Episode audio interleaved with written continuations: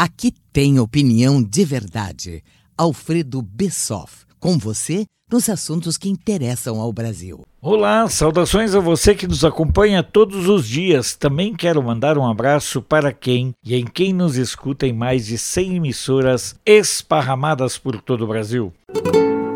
Por formação religiosa, nunca convivi com a liturgia de pedir a bênção, mas confesso que é algo que eu acho interessante. Por vezes, quando digo isto, as pessoas me olham meio assim de revesgueio, como se estivessem tentando entender o que eu possa querer estar dizendo, quando o que eu penso deste gesto devocional é apenas o que ele em si representa: respeito. Pesquisando, descobri que costume de pedir a bênção veio de Israel, da tradição judaica, passou pela Europa até chegar a nós de maneira simplificada de Deus te abençoe. No entanto, seu significado vai além de uma saudação corriqueira. É uma unidade espiritual, tem seu peso na vida familiar. Por vezes, eu vivo situações engraçadas quando sobrinhos ou filhos de amigos meus católicos chegam junto de mim e pedem a bênção. Nunca neguei o Deus te abençoe, porque a graça de Deus nunca é demais e nunca deve servir de constrangimento. Já teve pai que fez isto exatamente para provocar e ver qual seria a minha reação, e depois veio agradecer o fato de eu ter aquecido com um ato que tem este aspecto de conforto espiritual. Eu, por exemplo, nos meus tempos de infância mesmo depois de taludo e universitário, sempre que voltava para a casa dos meus pais me sentia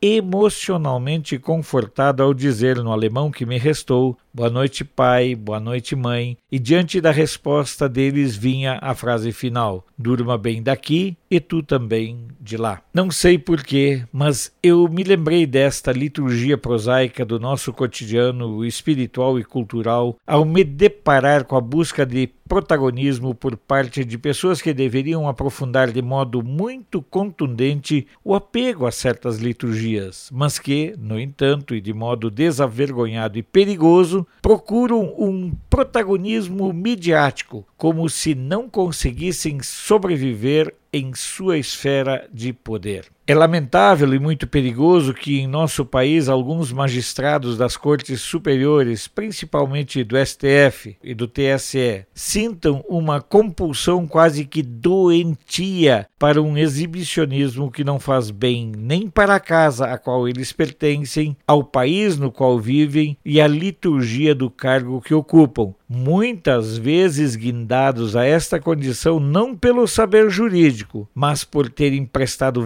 vassalagem e subserviência a pessoas que poderiam guindá-las a uma condição que, volto a repetir, para a qual não possuem os requisitos necessários. É algo estranho, mas sempre pensei no magistrado como aquela figura circunspecta que tem em suas mãos a responsabilidade muitas vezes da liberdade ou de uma condenação. Conheci na convivência pessoas que tinham a plena compreensão desta sua função e a exerciam como se fosse um verdadeiro sacerdócio porque, a bem da verdade, o julgar é um ato solitário e para o qual convergem tantos fatores emocionais. Certamente você, ouvinte, há de lembrar do episódio que está no livro de Reis 3, de 16 a 28, quando é dado a Salomão o julgamento da causa de duas mães e como ele decide. E lhes digo: falta esta sabedoria e esta ponderação a muitos julgadores que, aprovados em concurso, muitas vezes se julgam mais poderosos que o próprio Deus, da mesma forma que a ausência de sabedoria e discrição naqueles que, tornados defensores da Constituição, se esmeram na arte de vilipendiar entendimentos apenas para que todos saibam que eles tudo podem.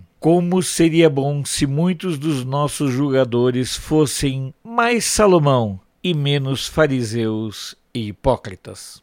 Sou Alfredo Bessoff, jornalista. Você pode não concordar com o que eu digo, mas eu tenho o compromisso de não silenciar. Esse foi Alfredo Bessoff, direto de Brasília. Até a próxima.